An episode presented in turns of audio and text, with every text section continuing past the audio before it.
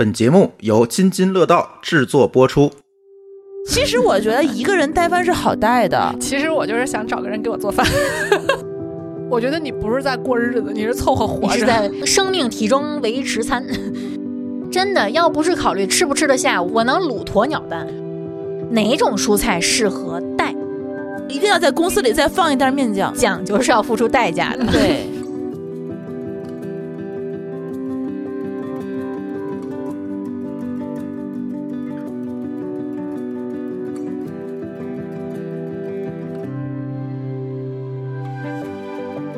家好，新的一期津津有味儿，我们继续上一期。上一期我们录的是剩饭的处理，嗯，然后这一期我们就把上期的坑填了啊，我们不聊聊坑啊，我们聊聊带饭。哎，带饭这件事儿一直是我们大力倡导的，坚持了好几年。你坚持的时候可真的是瘦的，带饭这事儿真的很有用。我带饭的时候。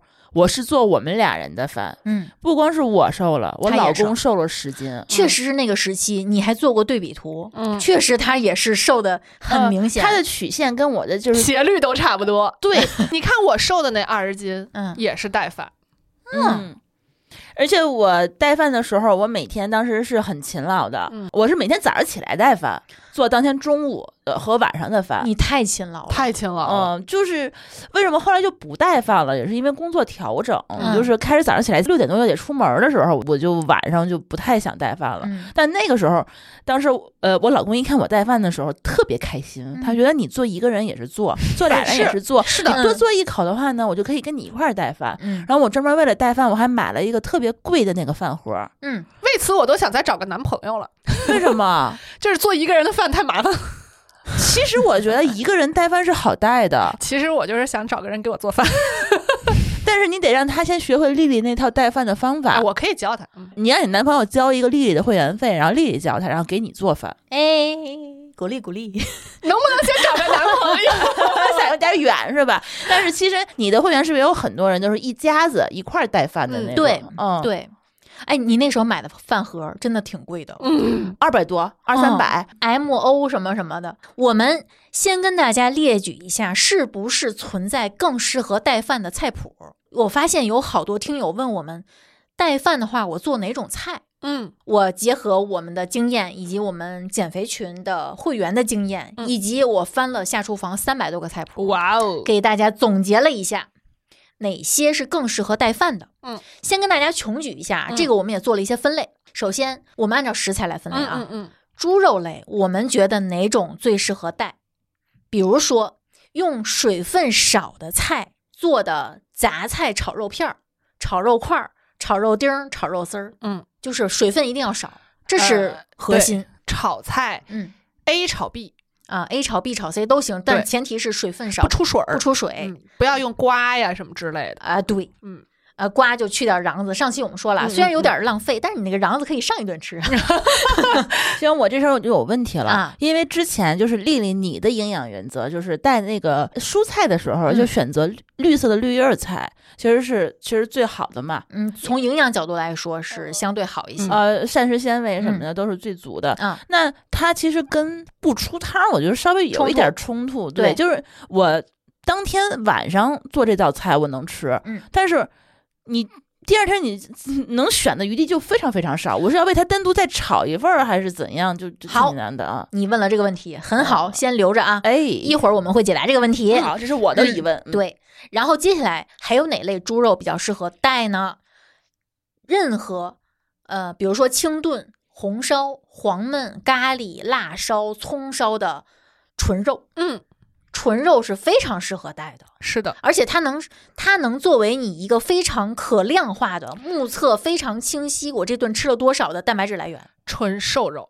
啊。对，嗯，不减肥的话可以带肥肉。就是就是你这个肥膘也是最好不是那种大理石纹儿的，嗯，那种相对来说，呃，处理完以后放一段时间再吃，口感会差很多。倒是。嗯嗯然后呢，就是一些相对来说稍微复杂点儿的，但是有风味的，比如说糖醋里脊呀、嗯就是什么溜肉段儿啊、嗯这类的，包括小酥肉，你给它处理挂个汁儿什么的呀。这些现在可都有料理包了。哎，嗯哎，对，其实啊、这个后面我们也会说，嗯料理包其实是可以善用的。对的，嗯然后就是一些汆丸子、炸丸子、炖丸子，它其实也是纯肉，嗯，它也是非常适合带的。而且你把它，不管是有没有你这个饭盒有没有格儿，它都是好放的。对，它都是立正的。对，嗯然后呢，就是一些半成品或者说成品，比如说酱肘子、嗯酱口条、嗯酱猪爪。这个是我常带的。啊，什么猪耳朵、嗯熏排骨，你把这个，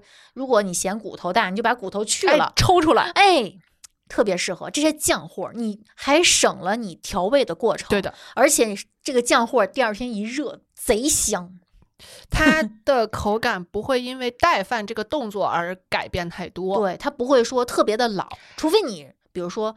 哦，熏排骨可能会稍微老，因为排骨它那个肌间脂肪是没有什么猪蹄儿啊、肘子这些丰富的。而且这个事儿就是它的安全风险也相对小一点，因为它调过味儿以后，它相对来说能抑制微生物生长一些。而且它味儿也重。对这样的话你就其他的搭配的菜稍微要淡一些。嗯嗯猪肉说完了，我们说说牛羊肉。牛羊肉呢，除了刚才，哎，其实原则是差不多的，水分少的菜炒牛羊肉片儿，嗯丝儿、段儿、块儿，对吧？嗯。然后呢，就是清炖的、红烧的、黄焖的、咖喱的牛肉、牛腩、牛杂、羊排、羊腿、羊肚、牛肚，就是内脏什么的都算上，都可以。我会选择一种啊，嗯就是我最常带的，就是清水煮，嗯，因为猪肉不适合，哎，对，因为猪肉它味道相对比较重，牛羊肉特别适合清水汆烫了以后带一点点蘸料。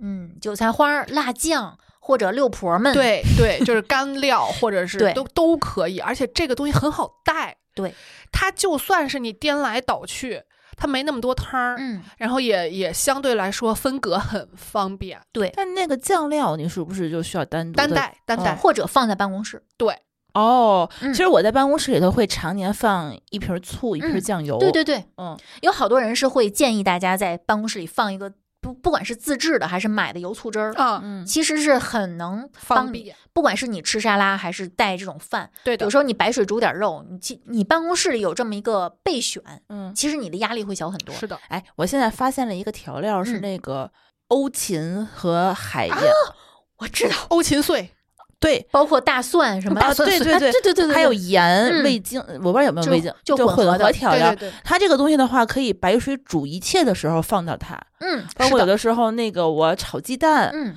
然后、啊煮呃蔬菜都可以。啊，对，西兰花我会嗯放一点点，所以我是觉得有的时候就是家里头煮一点东西，但是它就特别好吃。嗯混合香料盐，啊，嗯对对对对嗯对，嗯，你甚至可以拿它腌肉。不知道的我们可以在 show notes 里面放上这个链接，嗯大家可以自己去参考。嗯啊，聊饿了主要是。然后呢，就是酱牛肉。酱牛肉也是我经常啊带，的。酱牛肉或者盐水牛肉，不管是你自己做还是买，其实这嗯俩都合适，嗯，它的调味是稳定的。嗯。而且耐储存，嗯，非常耐储存。你至少做你可以，做一周的，冻起来甚至一个月的都啊，可以。对。对，嗯一卤卤一锅，哎，嗯，就是这种大范围处理一堆食材是带饭党的福音。嗯嗯，有一段时间我带饭的时候，就周末我专门会有一天的时间会去处理一嗯周的饭。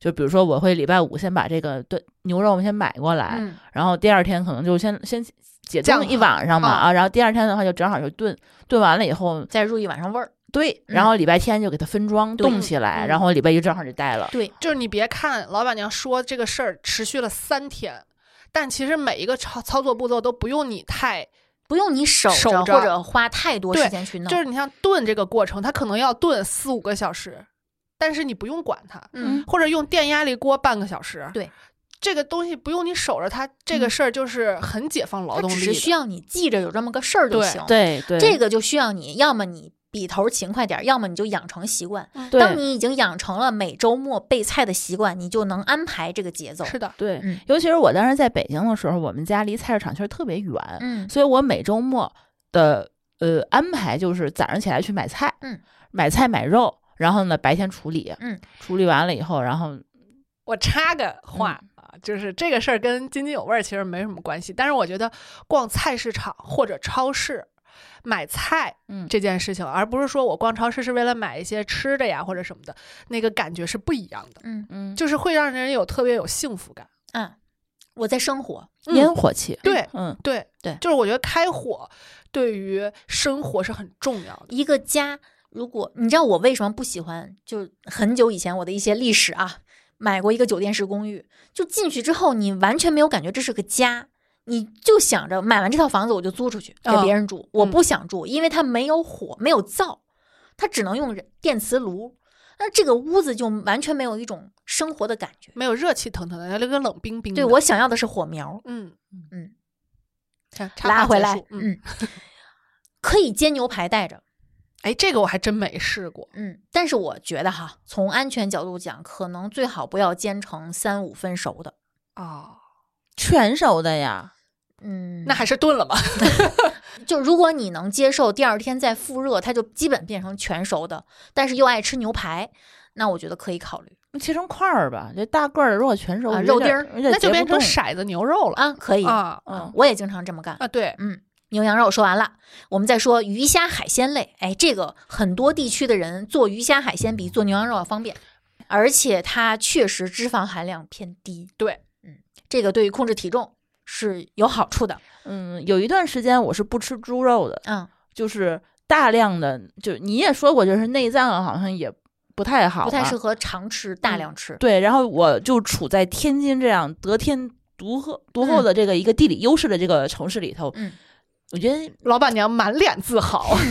就是虾鱼，嗯，然后在我们家都是常备的。我也是，对，大家不要觉得带鱼麻烦，其实不是所有的鱼都是有丰富的刺儿的，或者说你可以，就比如说有些地方的河鱼，它就是又鲜刺儿又多，嗯，比如说江白刀啊，这可能有点不，吃，嗯，嗯啊，对，海鱼海鱼相对来说，厚，比如说带鱼，嗯我觉得炖带鱼第二天带巨幸福，就嗯满屋子都是你那个饭盒的味儿。对或者说你能给它焖酥了对，也行。包括什么蝶鱼、嗯，呃比目鱼，对吧？三文鱼，甚至你可以带巴沙鱼、龙利鱼这些已经嗯非常成熟的预制菜菜品。对的，嗯。嗯。我是有一段时间甚至会带生的三文鱼去呃呃，烤一下，烤一下，嗯。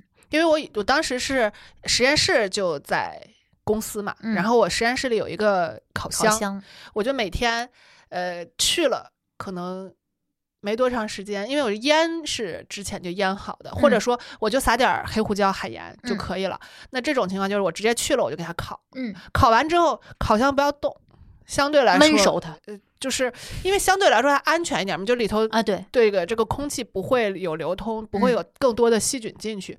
这样的话，早上可能九点到，然后烤完了十点多，哎呀，然后十一点半我吃饭的时候，它也正好量差不多。别人不能用这个烤箱。那是我实验室，OK 啊，对嗯，对包括什么红烧、黄焖、什么干烧大虾啊，啊，大嗯虾其实也很适合带。你不管是炒虾仁儿还是直接带皮儿的，我觉得其实都好带。我们家是虾是不能断的，这是嗯安全感。啊对嗯，我前天又买了三盒。虾嗯和鸡蛋是安全感。对，就是咱们之前推荐那个卖海鲜那家，我每次都是从他们家买那一盒虾，嗯。拿回家以后呢，我就第一件事就是先分装，对，分装成每一顿大概可能十只左右，对对对，哦，冻起来，嗯。再做的话，其实那个虾特别好解冻，就是没错，那个虾，我觉得比肉类要做方便多了，就是你只要泡到热水里头，然后它有一段时间那个水就变成正常温度了，它就解冻了。泡热水可能会容易有蛋白质变性，嗯，哦，但是泡红了给它。你泡凉水，就水龙头里接出来的水，嗯二十分钟足够了。虾太好解冻了。对，对，因为我每次做中午那个小沙拉的时候，我都是现要去做了。现从冰箱里拿出来，掰十只出来，嗯然后就泡水里，然后等所有菜什么的处理完了，我再处理虾，因为虾很好弄熟。嗯，而且这个虾因为它是盐冻的，嗯所以还是要投一下的，对要不不然太咸咸了。嗯嗯，然后再有就是刚才我们说了，在办公室里面备点儿调料，嗯这个时候你就可以带白灼虾了。嗯，什么都不用做，你就扔水里一煮就行，不需要你有任何烹饪技巧。嗯，有一段时间我会带那个甜虾，嗯，啊，那个甜虾也是买一大兜，就山姆的有一一大兜，然后分装成每每顿的，嗯然后给它洗一洗，然后第二天一带的话，你在微波炉其实我就会热一下，嗯然后拿那个酱油蘸着吃，嗯也就是懒得处理肉类的时候就会这么，做。我是比如说我白灼虾，我是比如说煮完了，嗯我现在就没事儿，嗯我就可以给它扒好，带嗯虾仁儿去。嗯如果我煮完了，现在我顾不上了，哎，我一接扔。对，直接一兜，然后第二天去了吃的时候再剥也可以。对，嗯然后接下来最常见的鸡类、鸡肉类、鸡肉、鸭肉，诶有的地方是吃鸭肉也比较多，对吧？鸡鸭，比如说我们经常点外卖会点黄焖鸡，嗯我们自己也可以做呀，是的对吧？黄焖鸡块儿，呃，什么清炖、红烧、咖喱、鸡腿儿、鸡丁儿、鸡块儿，什么鸡排、鸡翅，这些都特别方便，嗯而且它鸡肉很好熟，它的那个鸡肉纤维短，又容易入味儿，又好熟。而且鸡肉用空气炸锅处理，或者说烤箱啊，嗯就这种你不用烹饪对的这种操作是最方便的。对你拿锡纸给它一裹，它对你的要求很低。对你扔那儿，你就就四十分钟随便拧，对拧个一小时。我觉得如果想真的想通过我们这段描述想学一些技巧的，大概率可能是新手。嗯，那其实做鸡肉类的菜对你来说是友好的，能培养一些信心。包括我们可以去买一些已经腌制过的鸡腿排，对对对对吧？就什么水煎鸡排，嗯包括一些已经去骨的鸡腿排，你只要拿好调料去给它做好就可以对了。呃，什么照烧、黑椒、蒜香，甚至我觉得。比起牛羊肉嗯或者猪肉，其实猪肉是难度最高的。嗯比起这些肉，或者甚至鱼虾，因为鱼可能还确实是需要腌一下。嗯，鸡你就真的直接撒盐或者黑胡椒也能吃，没什么问题。不是特别不新鲜，一般来说腥味儿都比较少。对，它嗯是真的自带鲜味儿的。我们家的冰箱里头常年备着冻鸡腿儿，嗯嗯，我们也是。嗯嗯，就是每次吃完了以后就得去。呃，菜市场买，嗯我会买四只，两只全腿儿，两只剁成块儿。我特别爱全腿儿，我觉得自从吃完手枪腿儿，我就看不上琵琶腿儿了，嗯，因为爽。因为它一个一个手枪腿的那个量，其实差不多正好是一个人的肉的量。一顿，嗯它那个琵琶腿儿，我也得吃四五个啊对琵琶腿儿吃的特别的不满足。嗯，但是我一般习惯炖琵琶腿儿，是因为我们家有小朋友，啊，就是而且它对容器的要求没那么高，对它小，对，就是它更灵活，嗯然后去皮也没有那么困难。啊，鸡腿儿真的好去皮。，对，但是如果你对肉汁儿要求比较高的话，建议带皮儿烹饪，吃的时候去就行。嗯 如果你不舍得去，就不去啊，不去也行。嗯配点凉拌菜就行。对嗯嗯，对，然后那个剁好的鸡块儿就可以拿土豆什么的直接哎呀一烩。嗯 哎，呀，哎呀，不知道吃什么的时候，我觉得特别方便。对嗯，而且它它的适配性非常高，它嗯跟很多食材都能配，嗯，嗯，哪怕你炒鸡都行。而且我们家现在的那个储藏室里头就常备黄焖鸡的调料，嗯啊，对，嗯，黄焖鸡汁儿，嗯嗯，然后直接就是只要你撒上那个料儿，然后炖个一段时间，它马上就好了。对，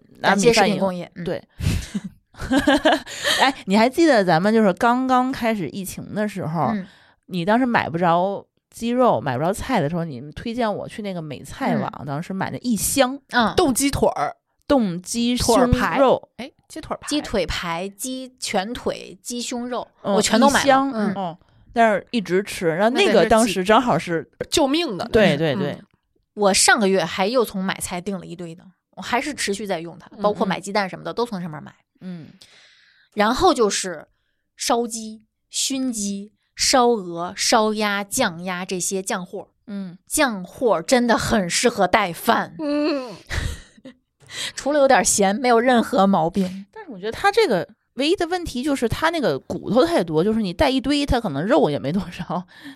对，哦而且酱货在我看来啊，嗯问题在于它不太下饭，是因为我觉得它干对，没汁儿呃，，对但是这样的反而从从适合带饭的角度讲是适合啊是的它只是不适合下饭。啊，对，我都是用手把它那个尽量撕开，把啊骨头去掉。对对对因为我爱缩了骨头，所以我就是提前分装好。提前缩了好，嗯，先撕下来，对对头天先缩了骨头，对对，第二天吃肉，对，嗯，嗯，鸡爪子什么的，就是鸡爪子如果排除这个健康因素，只说好吃的话，我觉得鸡爪是非常适合下饭的，嗯，尤其是炖的爬爬的。我想起来那天你给我打包的那个了，嗯我吃了两顿，嗯煮了好多面条儿，浪费了很多米饭。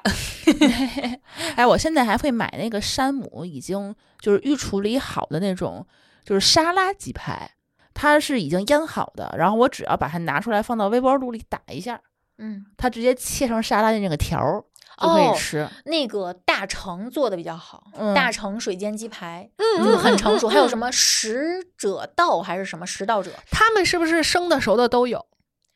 呃，大成因为我买过是生的，我不知道它我大部分买的都是生的，因为就是就是哪怕是冷冻状态，扔到锅里面加点水是焖熟，对嗯水煎，对嗯嗯，嗯，很好熟，几大分钟，大成的那个调味儿做的也不错。嗯，它不咸，嗯，味道很正好对，而且出来是嫩的。啊。对，它里面加了大豆分离蛋白这些无害的嫩肉剂，哦，我说怎么口感这么好？了。怎么煎它都是嫩的。对那其实对新手来说，我觉得这没什么问题。对，就是这个鸡排的好处是你先给它焖熟，嗯然后如果你还对口感稍微有一点点小要求，最后嗯，水干的差不多的时候，稍微喷点油，两边再煎一下，是那个有脆边儿的。你就想啊，这种东西它为什么诞生啊？它不就是给没时间又没技能的人准备的吗？嗯否则你自己就去腌了，就去嗯处理了呀。嗯，它适合谁，你就去选它就好了。哎，你之前是不是还做过鸡肉那个卷儿啊？稍微有一点点麻烦，因为它对你嗯这个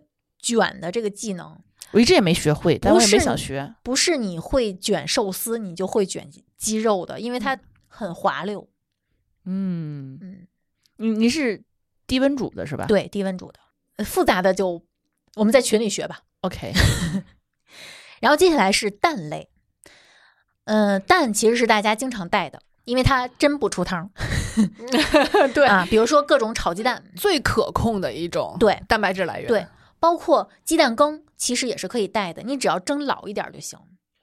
肉末蒸蛋，我是爱吃凉的鸡蛋羹的。呃，蛋羹什么样状态的我都爱吃。嗯其实你自己做比你在外面点要划算的多，因为很多时候我们在外面点的那种蒸蛋羹五六块钱一份儿，它恨不得一个鸡蛋给你蒸出六份儿来，加特别多的水，嗯，你就不浓。这个其实是有故事。我小的时候，我们家蒸鸡蛋是不加水的，直接蒸，直接蒸。哦所以我原来吃的鸡蛋羹都是那种硬拽拽的，你嗯能想象吗？我爱吃那样的，就跟那个橡皮似的，嗯，特别有满足感。对，然后有一次我在外面吃蒸水蛋，因为嗯。我不知道不加水，我也不知道要加水，嗯，然后在外面吃蒸出来，我说人家蒸出来的鸡蛋跟我蒸出来的不是一个东西，这么嫩是吧？啊，又嫩又没有滑。气孔，对然后漂亮，然后就开始找各种方法，嗯。就什么过滤吧，什么搁保鲜膜吧，发现都不行。后来才知道这玩意儿里头要兑那么多水，嗯这水货或者加奶，我我妈还哎，加会奶，奶好吃，嗯，那个加奶做成甜的也好吃，你们鸡蛋羹上面是撒酱油还是撒醋？酱油我撒醋，嗯，我们从小我爸都是撒醋。对啊，我是酱油香油的。嗯，呃，我就是醋，我不加香油，然后我有一段时间还做过，就是拿花椒油嗯炸一个熟酱油，哦，然后泼上去也好吃。嗯，我觉得带饭的话，可以考虑带肉末蒸蛋，哎，虾蒸蛋是不是也哎虾虾也可以仁蒸水蛋，嗯也好吃。放点儿这么个海瑶果可柱啊，对，呃，嗯虾干儿或者干的嘎啦泡发，就是提升鲜味儿的，对对对都好吃。但是它如果要是放特别多的水，那是不是也蒸完一份儿也没多少？我觉得，嗯如果你是习惯吃嫩滑的蛋，我觉得它适合单独找一个容器嗯，装它。要不它一晃悠会出水的。啊，有的人是喜欢拿水蛋去拌饭的，哎，对对对对对，啊，我我这个是我在群里学的，我以前根本没有想过这两个东西会能搁在一块儿吃。嗯，就我去湖南上学之后，发现当地有石灰蒸蛋，呃，以及他们会用蒸蛋下饭，这个我以前真的不知道。咱们小的时候都是直接吃蒸鸡蛋羹，有的时候是病号饭、嗯拿勺儿崴啊，嗯然后去我我会去刮边儿上那个泡泡，我特别喜欢吃，我喜欢吃那个皮，我喜欢吃有孔洞的。我得吃第一层，因为它第一层呢放醋的时候它是最有味儿的，嗯，到后面的话它那个就不是那样的那个我得尝尝这个放醋的，没吃过，到现在没吃过。最好放独流醋，对，但是讲真的，我现在做都是放一点点酱油了，嗯对要加点味儿。对，嗯不够咸。嗯你就想咱们吃的那种梗揪的，它也确实不太好拌饭。嗯人家那种水的是能裹在饭外面的。嗯，对，嗯，太下饭了那个。还有就是玉子烧。哎，如果你愿意花时间去做一个玉子烧、厚蛋烧，我觉得它也适合带饭，因为它非常的规整，嗯，就挤在饭盒里就行。嗯，这个而且里面还可以加虾仁儿、加芝士、加蟹棒，随便啊调味儿。嗯，这好像不是很好做，我觉得。你买一个玉子烧的锅，它就好做了。嗯。平底儿锅就行吧。不。是，是长条方格儿，然后给它一一次一次这么，卷，你可以卷它。是电的还是烧？都可以。电的可能够呛，因为它太小，嗯。电磁炉可能感应不到它。电的可能是直接插电的，就是你其哦。实用那个三明治锅，可能没准能试试，有我点小。我之前那三明治锅，我从来不做三明治，我都是煎蛋，加蛋，对嗯，因为它就是正好下面那一层快熟不熟的时候，我整个给它翻过来，嗯哎，它就是那个样子。你别翻过来，你卷起来，它就是鱼蛋烧。对，然后就正好它 一个三明治格能放两个蛋。有的时候其实啊，我当年就带饭的时候，我想过各种各样带蛋去上班的办法。嗯所以我在办公室里头会放一个三明治，哦，然后我会买一盒鸡蛋，嗯等于说那个冷藏室里头就总会有我一盒鸡蛋，然后呢就是生鸡蛋，然后直接啪两颗打进去，然后变成了一个那个那个烧，然后我就直接吃。我合理猜测，你当时买的鸡蛋是小鸡蛋，因为大个的鸡蛋它的蛋清特别多，嗯，一个就扑出来了。上次咱录完那个鸡蛋的那期节目之后，嗯我不会买 XL 号的鸡蛋，嗯嗯嗯，因为营养是一样的。德清园的普通的鸡蛋，嗯对对个儿稍微小一点，对反正黄是一样大的。嗯，对，而且我在公司里头我还放过蒸蛋器，嗯我跟同事还拼了一个，之前嗯就是几十块钱放公司里头就嗯能够蒸七八个蛋的。嗯然后我那一盒鸡蛋，有的时候我们俩就中午就给它蒸了，嗯蘸酱油啃着吃。蘸酱油好吃的可以。嗯嗯有的时候我真的是懒得做饭的时候，我就会直接冰箱里头冻一个面包，嗯，然后吃那么三四个，个鸡蛋，对，嗯直接这么吃了。嗯。还有就是，你可以做一些蟹柳滑蛋、鸡丁儿滑蛋、鲜虾滑蛋，就是蛋白质炒蛋白质对，滑蛋和嫩炒蛋差不多。啊。对，这个现在是我每天中午的午饭。嗯工作餐，嗯就我在家里头工作的时候，我就是就买的那个韩国的那个那个蟹柳，嗯，那个蟹啊它那叫鱼糜做的，啊，好像是它那个还挺好吃的，嗯，就是鲜味儿更足一些，更还原那个味道。对，嗯它嗯不是淀粉的嗯，它是用鱼肉做的。嗯嗯，虽然不是螃蟹肉，但是更像对它的。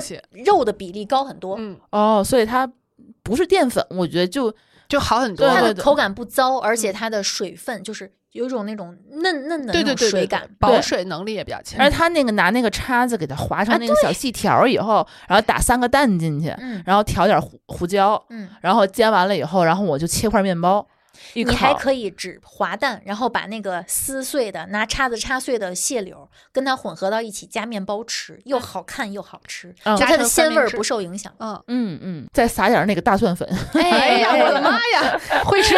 有一种带货的感觉。这顿饭是我每天中午我就要花十分钟就能做好的。嗯我只要把面包先热了，然后我炒个鸡蛋，那么需要嗯几分钟。嗯蛋类的真的是省时间的，快手嗯嗯，百搭，或者你带点儿凉拌皮蛋，我们家当年储藏就是常规的这个皮蛋，嗯是一箱一箱的。啊，我们也是嗯整箱买对，我是跟你那儿学的三色蒸蛋，啊啊也行。我以前没有这么蒸过。嗯怎么三色鸡蛋，然后咸鸭蛋，然后再加皮蛋啊？然后呢？蒸在一起，就不用调味儿了。拿什么蒸？蒸鸡蛋羹，用蒸鸡蛋羹的方式，我们会把给它咸蛋杵碎。对杵碎当调味儿，就不用哦加盐了。然后那个先把它跟皮蛋丁和蛋清混合到一起，嗯最后快熟的时候浇上蛋黄液。你这个有点儿这个美丽，就是我一般都是粗犷版，啊就直接全混合搅一块儿，嗯，然后蒸完以后就是一个坨，对，它里面就是皮蛋、鸡蛋和咸蛋的混合。哎，这就不用放酱油了。哎，什么都不用调味儿，嗯，你拿着直接啃就行了，它还有鸡蛋羹的那个口，哎，不加水吗？不加水。我不加水，就是很着实。嗯，这你蒸这一份儿，比如说你用饭盒蒸它，嗯，你蒸这一份儿，你分个四顿吃都没问题，嗯因为你可能还吃别的肉。你说要蒸蛋，我突然想起来，蒸蛋我之前都是用蒸锅蒸，拿蒸锅得先水先开了，然后嗯放进去十五分钟，的然后嗯再蒸。后来我发现微波炉蒸蛋特别方便，我不敢把鸡蛋放进微波炉。一个很大的一个大海碗里头嗯放两三个鸡蛋，然后放点点水，放到微波炉里头高火打两三分钟吧，然后拿出来的话，那个鸡蛋它就是熟的，就可以直接吃。就是快速的吃那个鸡蛋，这个方法我觉得特别好用。而且你在办公室可能只有微波炉，对嗯你们经历过炸，你们就不会那么微波炉它不会炸鸡蛋，因为鸡蛋只要打散了它就不会炸。它如果是个实蛋，它就不行了。嗯，可能还是会，因为含水量太高了，嗯，可能会报废。还有一个，我刚才突然想到的，你可以炸一些荷包蛋，嗯，然后动起来，再调味儿，就是对你冻起来，然后每次，比如说我第二天想带两三个荷包蛋，然后我就比如说炒一个葱烧汁儿，嗯，或者说葱油那个酱给它加热，或者说黄焖鸡那个汁儿，嗯把蛋炖一下，嗯因为炸的蛋它里面是有孔洞的，嗯然后这蛋会特别的入味儿，嗯，然后你就连蛋带汁儿放进饭盒里。因为这个煎蛋呀，就是在我这么多年煎蛋的经历里头，我觉得它是一个其实挺费功夫的事儿。嗯，就是如果你只煎两个蛋，嗯。特亏，啊，感觉特别亏。嗯。但如果比如说我一次煎二十个，你就不觉得亏了。现在有半成品了，啊？对啊咱们也煎蛋的讨论过。半成品啊对对对，对，嗯，太阳蛋，不便宜，但是嗯。省事儿。嗯，或者你卤点儿鸡蛋带着也行。这是我最偷懒儿的办法，嗯。就是而且甚至我连卤料都不搁，我就搁点酱油，啊，我也是，我酱油从来不放和盐我从来不放茶叶 假装，然后最大的工作量就是剥鸡蛋，啊。对，嗯嗯，剥完了搁进去，嗯然后搁冰箱里头泡，泡一宿，拿出来搁袋子里头。嗯嗯，我之前就是炖酱牛肉的时候，嗯都会在那里头再放几个鸡蛋。呃，然后每次就分装的时候，就是一块酱牛肉，然后一个放一个鸡蛋，嗯然后因为有的时候我要带饭的话，就只吃那个酱牛肉的话呢，又觉得有点不太够，因为它有点贵嘛，然后再吃一个鸡蛋就正好了。我每次如果只有一样蛋白质来源或者一样蔬菜来源，我会觉得自己很委屈，嗯，亏，哦我就想多凑可几样。对对对，但是我觉得有个问题，就是鸡蛋这个东西，如果我在那个锅里头泡一晚上，然后再冻起来，等我吃的时候，它就有点儿就是蜂窝，就不是啊，我知道你说的那个意思。被泡泡的，可能是水分，它一直在泡着，它就有点不是炖起来的就这么硬的。其实我是煮鸡蛋，我是不会动它的，我也是煎的我才会动。我没有哦动过煮鸡蛋。嗯，那那你说我炖的那个卤蛋，那我就是放在冰箱里头一直冷藏放在那个保鲜袋里边冷藏，我尝试过啊，呃，不一定值得效仿，三五天一点问题没有。对，三五天是比较安全，那我需要拿水一直泡，就就是保鲜袋里头直接冷藏就冷藏就我就把它泡在汁儿里，就放在袋儿里，就那样竖着那么放着。嗯嗯一点问题没有。我曾经把咱们一个朋友馋的要命，说他来北京就想带几个蛋走，嗯，你是卤蛋还是茶叶蛋还是酱油蛋？甚至盐水蛋，哦他都拿走过。我吃过。嗯，嗯，哦，好吃。就只要泡，就煮熟了泡着它就 OK，对吧？啊，嗯，这个方法其实还挺好的，对因为这个你要是愿意，可以稍微加两颗辣椒也可以。对就不要加粉状的调料在里面，对，只要是液体状的，就跟冷泡柠檬茶什么呃之类的差不多。差不多放柠檬也好吃，煮鸡蛋放柠檬，嗯，没试过有味儿。果香鸡蛋，白水还是说是酱油水？有有盐有盐有盐有盐，啊，盐水我觉得还是只是加两片柠檬进去而已。可以试试。嗯。嗯，我现在还有一个偷懒的办法，就是我会买一箱已经卤好的蛋啊，放在我们家，嗯，然后这个就是万一下午饿的时候，开袋儿即食那种。啊，对啊。他那个拼多多上买的那个已经卤好的那个蛋，我看了一下那配料表还不错啊，嗯。就没有什么奇怪的东西，嗯。一块钱一个大概有卤的，啊有盐焗的啊，盐焗的啊。然后这两天那个桃李还出那个半熟的那个流哦心儿糖心蛋嗯，嗯，那个有点哦贵，那个两正大也有，正大有，我吃过，九块九五个，两块钱一个，好吃，有点贵，但是卤蛋那个一块钱一个，我就觉得还还不错。它总啊比七幺幺的便宜，啊七幺幺的两三块钱一个。嗯哎呀，那个真好吃。其实我是从吃乡巴佬开始就迷恋这种开袋即食的卤蛋，我也是尤其是那种有点像铁蛋那个质地的，特别然后。呲一身嗯，永远呲一身呃，对 就是从鸡蛋吃到鹌鹑蛋，鹌鹑蛋那一口也呲一身，绝对得呲身上，一点不能早点。你是真的适合找个人帮你剥蛋。呲他一身。这么具体吗？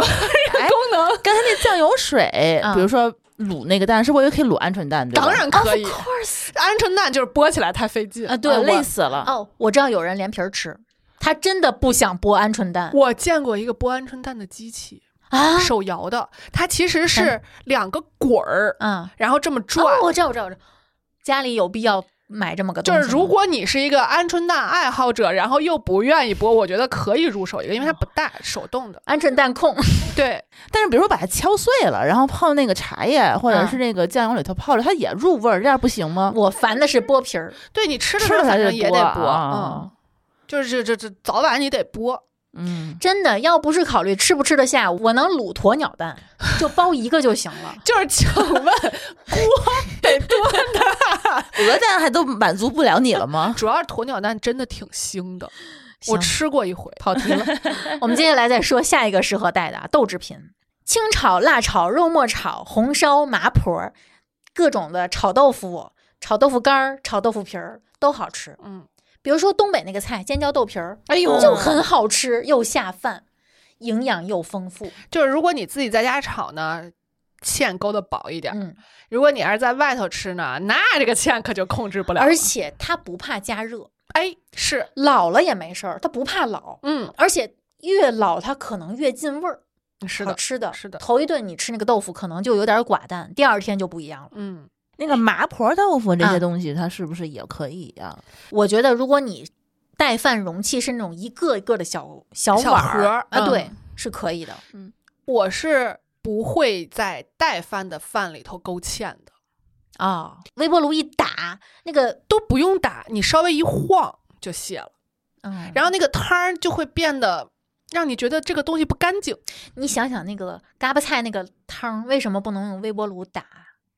哦，打完就是不是那样了。嗯，就是它会泄，你嗯二次加热那个淀粉汤糊的时候，它就会泄。嗯，所以我基本上只要带饭，哪怕这个菜本身需要它应该是勾勾芡的，我都不勾了。嗯，来，我们说说蔬菜，嗯，哪种蔬菜适合带？炒法咱就不说了啊。其实，如果你不考虑出水，只考虑营养的话，什么菠菜、油麦菜、西兰花、菜花、芦笋、茼蒿、茄子、豆角啊，你虽然不吃茄子吧，但是茄子真的很适合带饭。嗯，啊，各种的蘑菇那蘑菇，啊，卷心菜，什么各种绿豆芽、黄豆芽，其实都行。嗯，呃，各种的笋，不管是春笋、冬笋、雷公笋还是啊莴笋，嗯，都好吃。包括芹菜、娃娃菜、西葫芦、黄瓜、土豆、胡萝卜、秋葵、苦瓜、空心儿菜、红薯叶、灯瓜，就你能想到的，其实基本上带饭都 OK 的。对。如果你介意有汤儿，嗯，那你就像老板娘说的，你可以先给它搁盘子里头凉了，然后再给它拎出来，哎对拎出来重装。嗯，这样的话，就相当于把那个汤给弃掉了。嗯，然后，如果你不介意，或者甚至有些人愿意拿这个汤拌饭，因为有一些酱油炒的，嗯嗯，这个菜汤是很香的对，它有菜的那个新鲜的那个味道。嗯，拿它拌，我们当然不建议了，但是拿它拌饭真的很香。而且上期我们已经跟大家说了，大家要减少对亚硝酸盐的恐惧。哎，对，那其实偶尔的吃这种绿叶儿的隔夜菜，其实没事儿。问题不大。嗯，那个菜汤蘸鸡蛋也很好吃。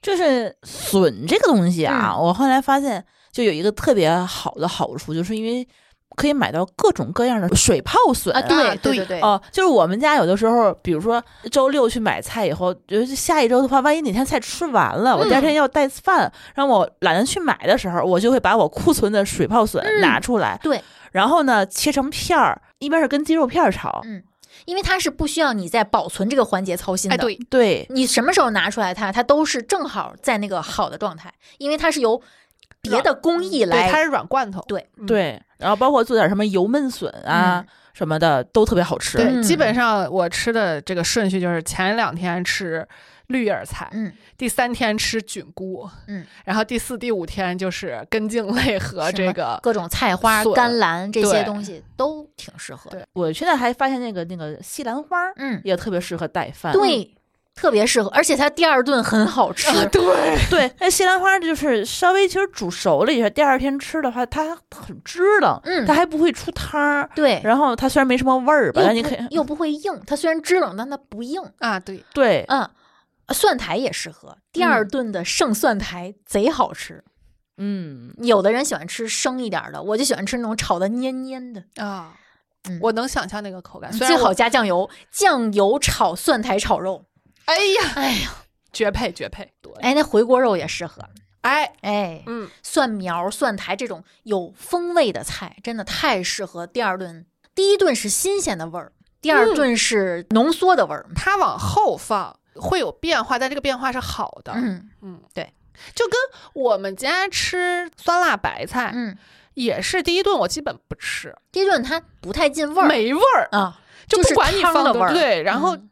再放一下，嗯，对，哎，那个菌菇一般你们都怎么带呢？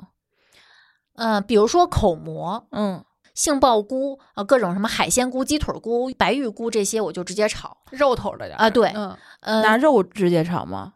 拿什么素炒都行，或者说烤着都可以。嗯就素炒什么？我会加蚝油。还有，我会在我们家放一袋儿那个水泡的香菇，嗯，有的时候会跟那个玉兰片、这个笋、还有鸡肉一块儿直接这么因为。它味道很浓。嗯，对，然后放放一点蚝油，对，然后这样的话，这一顿的话就是蔬菜跟肉就都有了，嗯，还特别下饭。哦我觉得菌菇真的非常配蚝油我嗯是菌菇会炒牛柳啊。或者是牛肉片儿，嗯看它那个菌菇的形状，嗯，嗯，去处理牛肉，嗯嗯，这样也很好吃，而且出汤儿可以控制，嗯嗯，那个洋葱是不是也出汤儿？炒软的还行，嗯，我有的时候我会孜然鸡片儿什么的，我嗯觉得特别支棱，特别入味儿，我就有时候愿意第二天带这个。嗯但它洋葱它是含水量挺高的，嗯但是你还炒软了，对炒软其实还行。嗯嗯倒还可以出去。嗯，我还有一个偷懒儿的方法，就是我会买一个球生菜。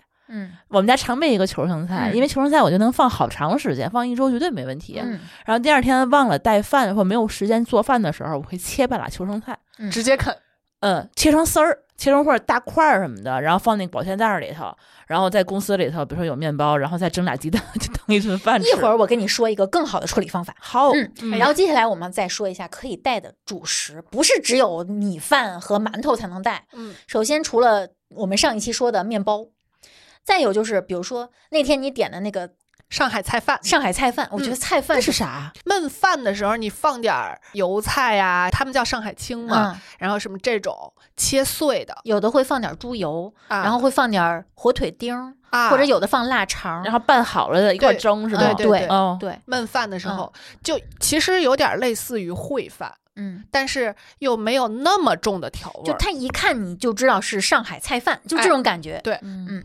然后包括杂粮饭，嗯对吧？包括加了红薯、加了胡萝卜、加了南瓜一起蒸的饭都可以，或者说你单独吃带红薯，单独带贝贝南瓜，单独带个蒸的山药玉米，啊，都可以。嗯哎，我觉得玉米特别合适，对，因为玉米它不用占用你的饭盒容哎量。拿个塑料袋就行，对嗯你就可以吃很多菜。这种主食基本都可以。对，嗯对，嗯，或者你带个什么炒饭、嗯炒饼、烩饼啊，这些都是加热之后更好吃的东西。而且我的炒饭是按照膳食的那个嗯去炒的，就嗯炒完之后你就看不太见饭了。嗯炒饭的好处就是，一我热起来很方便，我不用考虑哪个热多长时间，嗯哪个热多长时间。再一个就是我吃的很快。嗯如果我带炒饭，一定是因为我知道我第二天，比如说我要开会开一整天，我没有什么时间去吃嗯饭，所以我就又不炒饭想对付，对，炒饭炒的又非常呃营养很均衡，嗯那我可能五分钟甚至都用不了，嗯，我就就解决一顿饭。对包括饺子、包子，只要你办公室的人不嫌你这个韭菜味儿大，我觉得其实带包子、饺子，就第二天一热也很好吃。嗯有的人就是喜欢吃剩饺子啊，，对，嗯，凉的，我公司里那瓶醋就是为他准备的。包括什么饼，现在包括呃各个平台都有卖那种现成的，就是全麦的什么荞麦的饼、黑麦的饼那种。比如说你要是带点什么菜丝儿、嗯土豆丝儿、海带丝儿，你就可以卷着吃。嗯带菜卷儿也特别方便，手抓饼吗？不是有点像烤鸭的那个饼，对、哦对，有点像那种春饼或者蒸蒸饼。的哦蒸的，嗯，就是你在提前把它做成这个卷儿以后，也很方便吃，对就是你可能也是五分钟对，就能解决，或者你带一些酱货的话，你可以带个饼哎一卷，卷起来，哎呀，还是贼香！加点面酱。哎呀，你可以先卷好，搁在码在呃饭盒里他。每一个喜好都很天津人。不是那个面酱必须得现蘸，对，你要那个饼你就泡在面酱里了，第二天就不好吃了。哎，哦，这个一定要在公司里再放一袋面酱。讲究是要付出代价的。对，而且普通利民面酱还不太行，那买什么呢？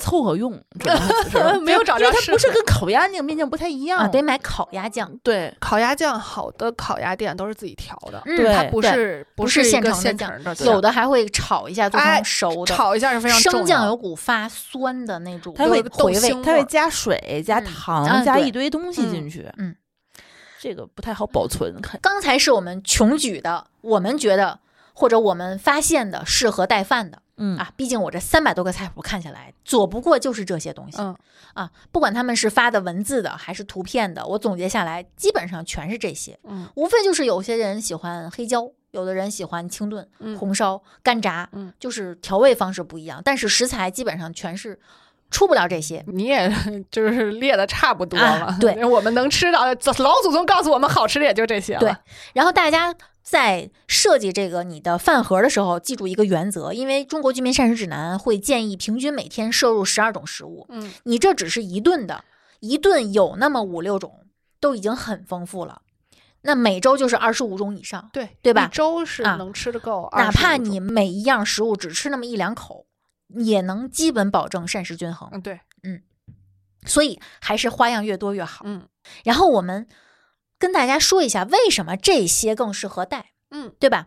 首先，米饭、面包它其实是更适合带饭的，又好做，又好分装、冷冻保存。嗯，那馒头和面条其实就是不太适合带的不。太好复热对，馒头会硬，面条会坨，啊。而且我总觉得面条是更适合在家里吃新鲜的你别说带面条，嗯我点外卖都不点面条，啊。对，就是它只要稍微一放，就很难保证那个锅条的那个口感。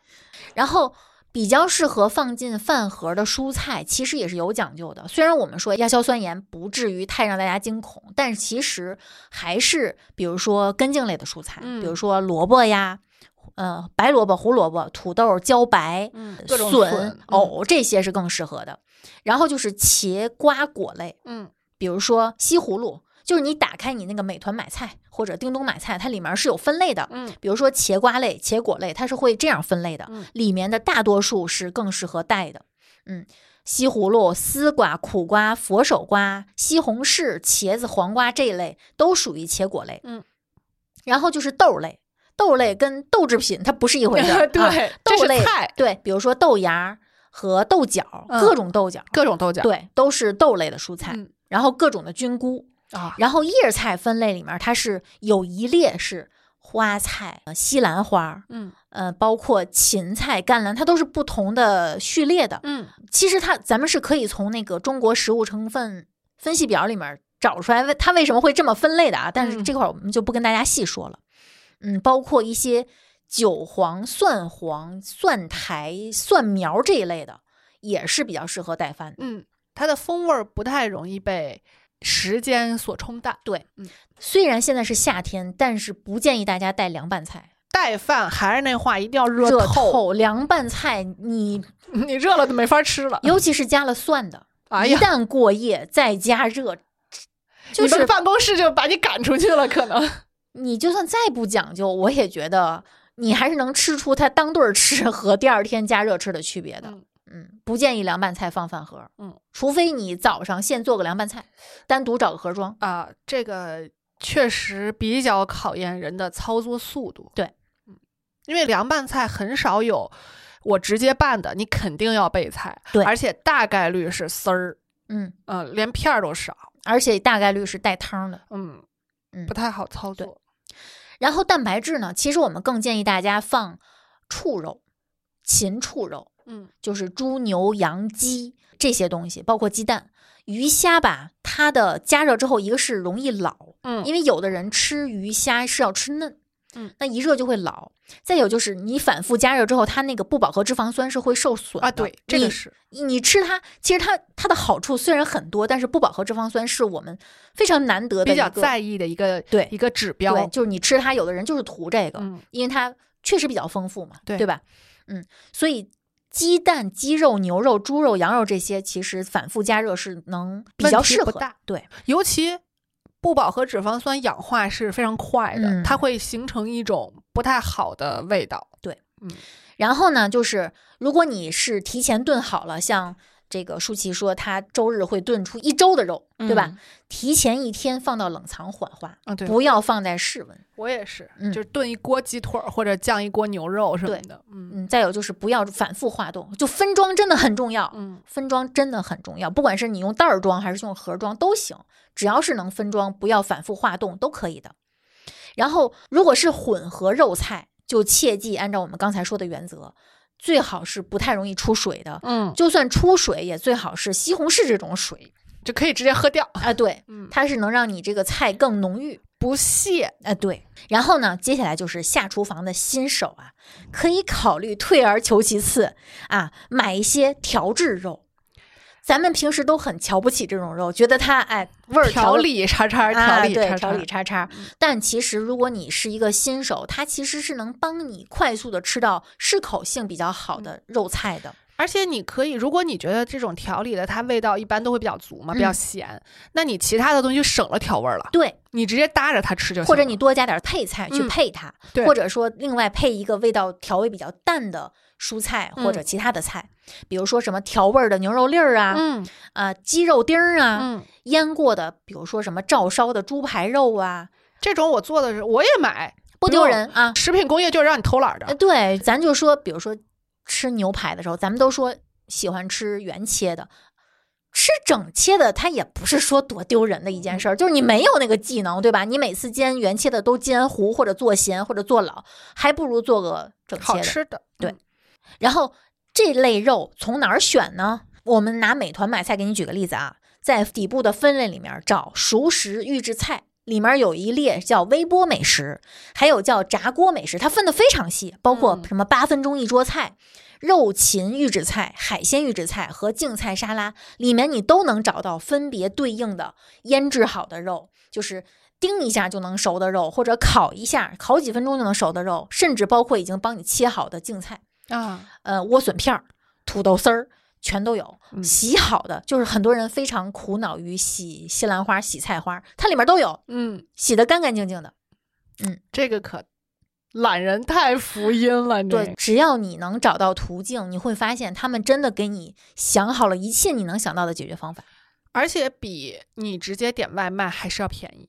对，然后这个调味原则，其实我们在群里面看大家的讨论，我们会发现，大家好像对调味适量、什么少许还是有概念对，还是嗯始终是没有概念。就是你只要是一个新手，你不可能有概念，啊对吧？除非你天赋异禀，你别说新手，嗯，我换个换个容器，灶，换个地方，换个快盐勺，，对我都不行。我的态度就是我少放，嗯，我尝不行我就再放呃一次。就给自己留点余地。对，嗯，就只能用这种方法。对，，如果你不行的话，那就是我们会觉得，就是你家中最至少要有的是盐、味精，可有可没有啊，老抽、生抽、糖酱油，料酒，嗯啊，就这几种东西，嗯其实足够了。我们家是没有糖的，呃，代糖也行，嗯嗯，然后最好有点儿花椒啊，和干辣椒。这两样它好，因为它耐储存，对，嗯它你一时半会儿不用上，你不是天天用，它也不会坏。用个自封袋儿给它装起来。对，或者说一个拧的，像我们家就是放在一个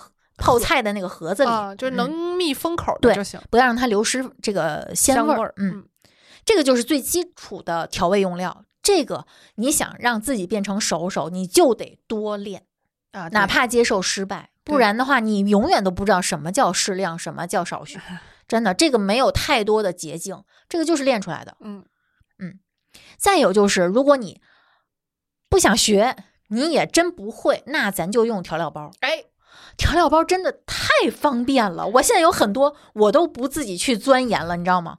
包括那种什么海鲜咖喱，各种咖喱，黄咖喱、绿咖喱、红咖喱都，给你复配好了。，对，海鲜酱、什么香辣酱，包括香旗酱、麻辣香锅酱、小龙虾酱，嗯，全都有。我以前用咖喱的时候，我还会自己备椰浆或者牛奶，我现在不，现在都不用了。现在都在椰浆都在里面，啊，都在里 面，冬阴功就是那个味儿，太好吃了。真的很省时间，也很容易建立起你对这件事儿的信心。说句实话，嗯，你买净菜买这个做完以后，比你点外卖要快。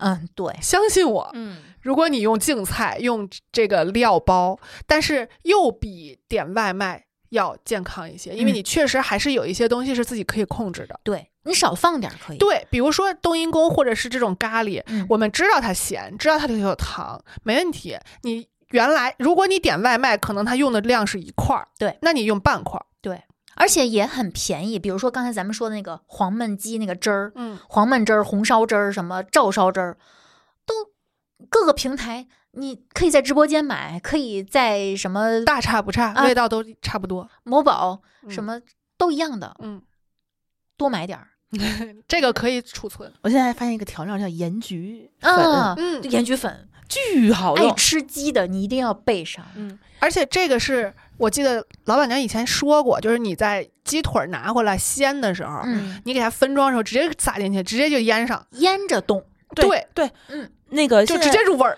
山姆有那个就是一盒儿的已经去骨的那种鸡腿肉，嗯我老去腿去去皮的那个，我拿回来以后正好给分成三四顿。嗯，然后我之前是放咖喱，然后后来就放盐焗的。它现在那个东西你放，后来我就就盐焗鸡、盐焗鸡腿儿、盐焗鸡肉都好吃，嗯随便做。对然后这个，如果你要想在平台上买的话，你就还是拿美团买菜举例子啊，就是有一个熟食预制菜里面有个叫一酱成菜，你点进去之后哦发现全是酱。美团买菜是吧？对叮咚，叮咚其实差不多，嗯，盒马应该也差不多，嗯哎，七鲜也有吧，都差不多的位置。天津嗯，或者你在搜索框搜酱就行。刚才是我们说的这个调味，包括食材选择。那我们说一个我觉得也很重要的东西，叫饭盒该怎么选择。必须拿出来这个老板娘两百多块钱的饭盒，举哎个例子。我觉得好的饭盒一定是布局合理的。你知道现在嗯有好多饭盒特别花里胡哨，好看，个这个格那个格，关键是它不好洗。一个是不好洗，一个是有的时候它那个缝隙会进油，你久了之后你就觉得它很脏我是用玻璃的啊，啊就是玻璃有一个好处就是不管，因为它是一体烧制啊！的，对，就是它没有那个细的小的缝儿，嗯它有死角，但那个死角，比如说你用牙刷。或者是那个试管刷，我们之前推过，嗯，就是你用这种小的刷子，你是能给它刷着的，或者用指甲带着那个洗碗的那个布，哎也是可以抠到的。但是塑料有一个问题，就是一个是它有缝儿，对，然后再一个就是，其实啊，我们用的不管是 PP 的嗯。还是 PET 的，嗯。还有那个呃 Triton 的，它都是有寿命的，嗯。就是它表面其实是有，也不能叫涂层，是它形成了一个膜，嗯嗯。就是一个完整的表面。嗯，你每次刷的时候，它可能会划伤它。对。你哪怕不用钢丝球，它也是会受伤的。嗯。塑料都是有寿命的，在这个寿命期间，能保证它不伤害你，不嗯释放微塑料啊什么之类的东西。所以我现在的态度就是，呃，如果你有劲儿。有车，就是你有交通工具不用拎着上下班的，那你还是用玻璃的可能要好一点。而且我那个玻璃的那个密封条是可以拆出来洗的，嗯，把那个密封条拆出来以后，那个缝儿啊，也嗯也得拿试管刷好好刷刷。对，选饭盒，我觉得跟自己的需求是有关系的。嗯你每一个人其实不一样。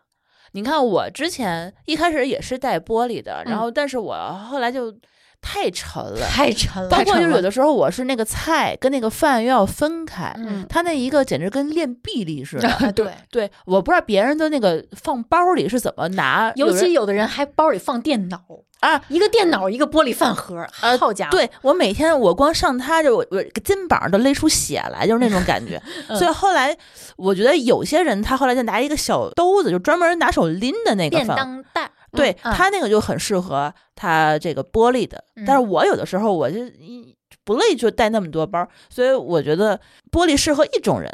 另外，你刚才说那个 Triton 和那个 PP 的那个材质，我觉得适合另一种人，嗯，对，就是家里有洗碗机的人，哎，对，因为它不至于有钢丝球去划伤它这个东西，而且它那个每个缝儿都能冲得到。对，而且它的这个材质是能够耐一百二十度高温的。嗯，你要知道，洗碗机其实是拿热水洗对嘛，一般都是它洗这个东西的话，七就是很干净。嗯，而且它这个耐高温，我觉得就是也能够在微波炉里加热的时候不会出变形。嗯，所以我觉得我当时选那个，我刚查一下，这个牌子叫不会念，叫 Mobento，应该叫 M O N B E N T O。当时这是一个网红网红啊饭盒，好。红，对我当时选择这个的时候，我还不是根据它的这个材质选的，嗯。我根据它的形状选的，因为我一定要找一个不是正方形的饭盒。对对对对。这，每个人对饭盒的还形状也是有要求的，嗯因为我得需要放到我的双肩包里头，嗯。它不能太鼓，太奇怪了。包括我那个斜挎包也是个小包，因为你如果太大的话，你就有可能要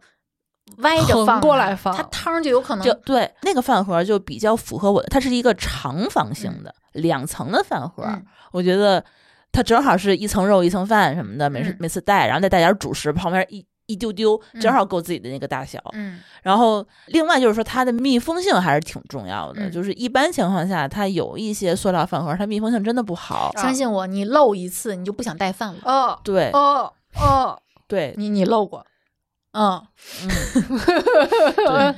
不想哦，他们家还行，就是嗯。我这么多年还没出过事儿。嗯，但是它那个那个盖儿啊，它有的时候洗碗机总洗总洗，两年之后它还是会有点变形。有变形，所以他们的官方的那个店里头还会就专门售卖那个盖儿，哦，哎，那我觉得这样呃，换个盖儿其实就行了。对对对你就不用每次都要买一整个，因为它确实不太便宜。然后有的时候我还会带那种可以放调料的那个小盒儿，可以嗯拧上，哎，对这个很重要。嗯，放点醋，放点酱油什么的，嗯但如果你要是在办公室直接有也行。对，哎，也可以。对其实我有个迷思，就是我那天看了一个行业报告，就是专门说现在越来越与时俱进的电加热饭盒的。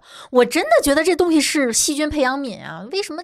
就是它功率其实不大，而且它能洗吗？它能进洗碗机吗？它应该是它能拆吧？对它应该是能拆，呃，没有研究过啊，因为嗯我觉得这个东西不符合我的需求。它就是一直是温的，我对温的这个事儿就很警惕。哦，你说的是那种一直温着的啊，哦我见的是就它有个开关儿，嗯，就是你可以去了之后，比如插上电开开，腾一下，它能腾那么透吗？腾不透它，只是它的功率很低。对呀，嗯，就是要么你就去了就插上，然后腾一上午也行。那那那就跟你这个一样了，就是也是细菌培养皿，它并不能加热的很透。我打个问号吧。嗯然后就刚才你说的那个带个求生菜这个事儿，嗯，我那天在丁香看到了一个微波炉煮菜法，我看完之后我就列在提纲里了。然后第二天我们减肥群有个人就说：“我教你一个方法，就是这个方法，就是你要准备一个稍微深一点的一个塑料饭盒，带盖儿的就行。宜家的那个啊，对，多少件套那种啊啊啊就那种高度的，然后把菜洗干净处理好放进去，倒进开水没过食材，然后高火加热二到五分钟。要开水，对，然后就是你现做出来的一份菜。就是白水煮菜的味道。呃，对，哦，就是你不用在办公室起锅，嗯，就用开微波炉来煮。一定要小心啊，这个水很热，嗯就出来的时候水很所以你不能弄太满了这个菜。因为微波炉出来的水是有可能会过热的，嗯然后就有可能报废。比如说什么娃娃菜、生菜、菠菜、豌豆苗、小油菜、西兰花、芹菜、奶白菜、菜心儿、油麦菜、莴笋尖儿、绿豆芽，这些全都可以这样去处理。你老读贯口儿，我就可以在冰箱里头放一堆买完的生菜啊，你可以买净菜到到公司里办公室，对，然后拿这加个水直接嘴，嗯嗯，就行了。然后你办公室正好还有调料，哎，就就行了，就吃。嗯，哎，这就不用考虑亚硝酸盐的问题了。对我是不是也可以放点什么棒棒鸡的那个那个啊，当然可以，可以了。太可泡一。泡吃他对自己可太好了。对，这样的话，你又不用在办公室起锅，又不用点外卖，又不用带隔夜菜，又不用吃生的。嗯，我决定，就是之前老板对老板娘的评价是不会吃，我决定收回这个评对价，，并且对老板娘道歉。我跟你说，有一度我当年在丽丽群里打卡她，把我每天带的饭拼成了一个老么大的一个拼图。真的很像样。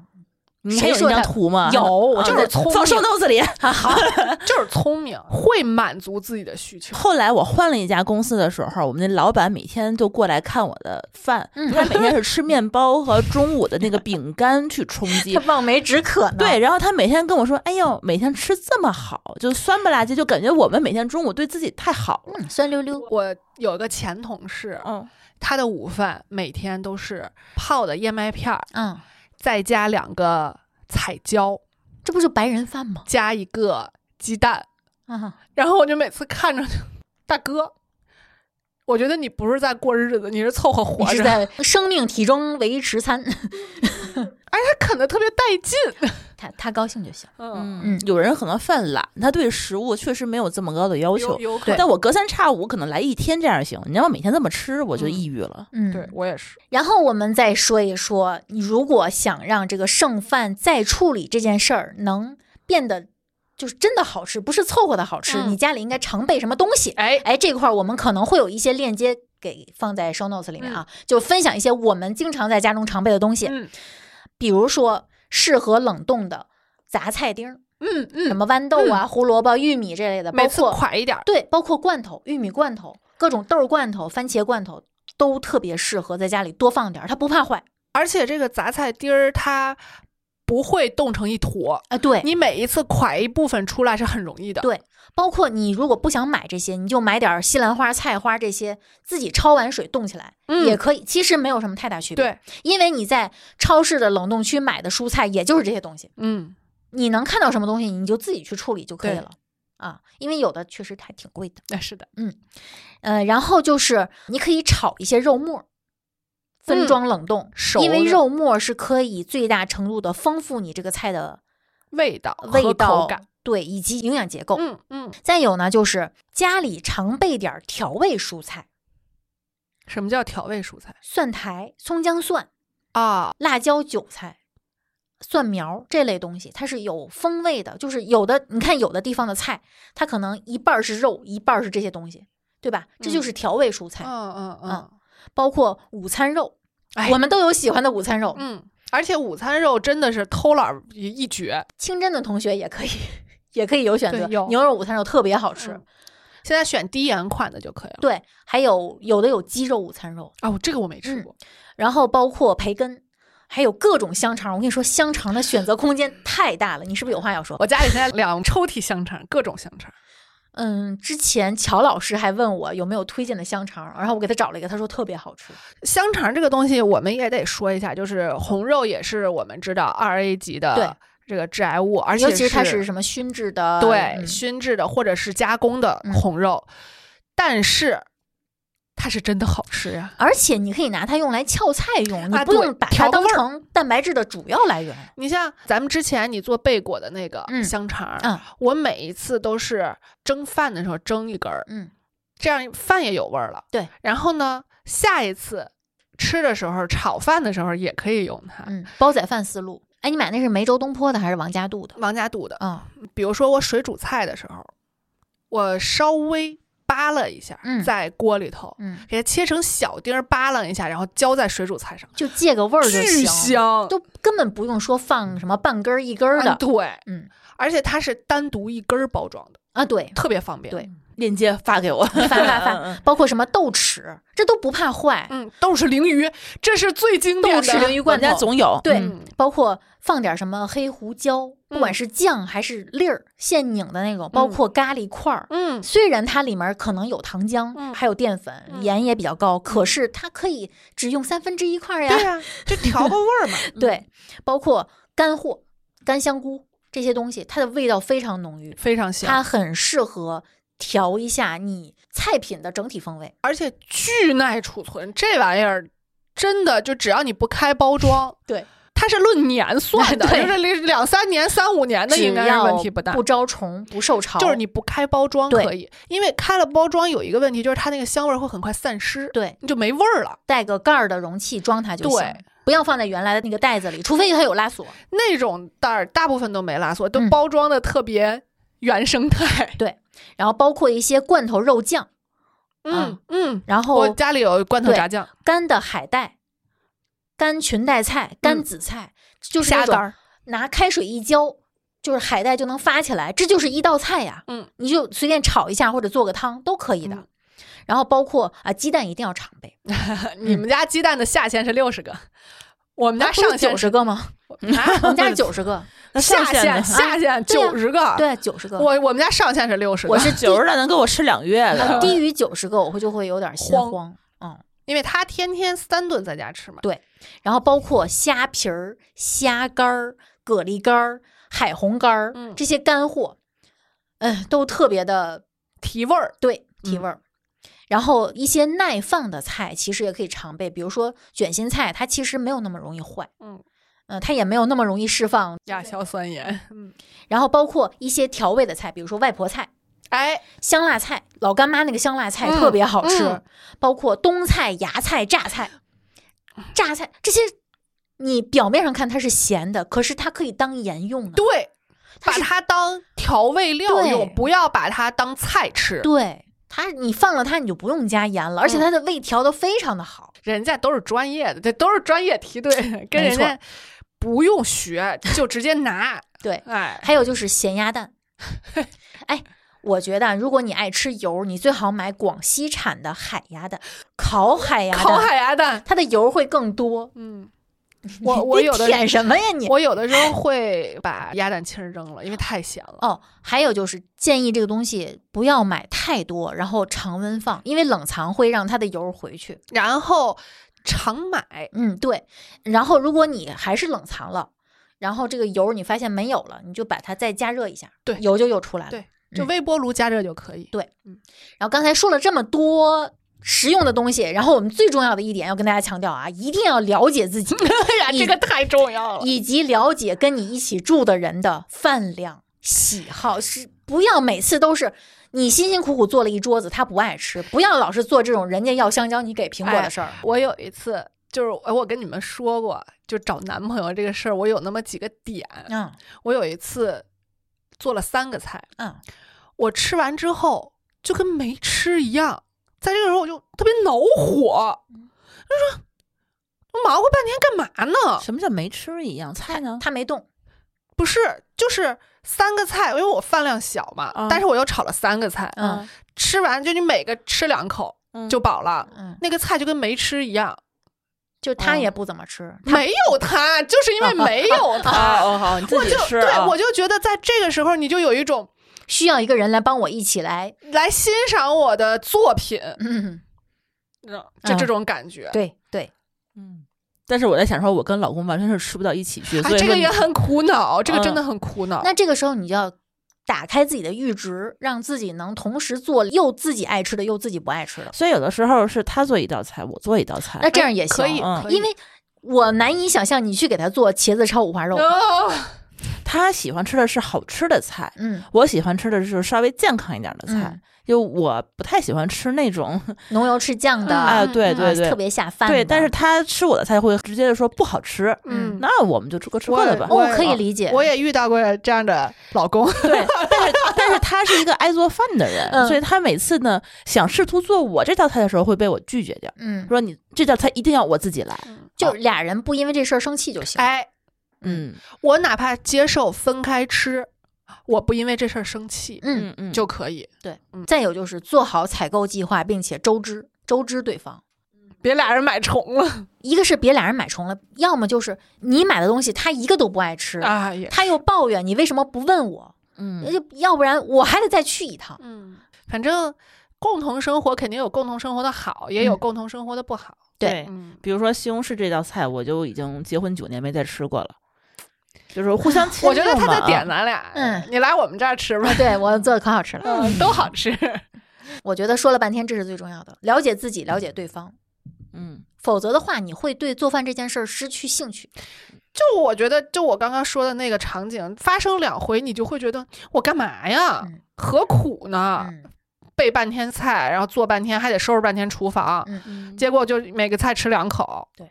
其实我觉得还有一个特别重要一个点，就是降低自己做菜的工序，对，哎就提前预处理好很对对对多事情。嗯，因为有的时候我们其实是想做一道菜的，但是从零开始，比如说化冻肉，然后再买菜、摘菜、洗菜什么，再炒，嗯一个小时过去了，对我饿都饿死了。嗯你要把功夫花在合适的地方。对，比如说我觉得有些东西的话是可以提前先处理好对的，对嗯。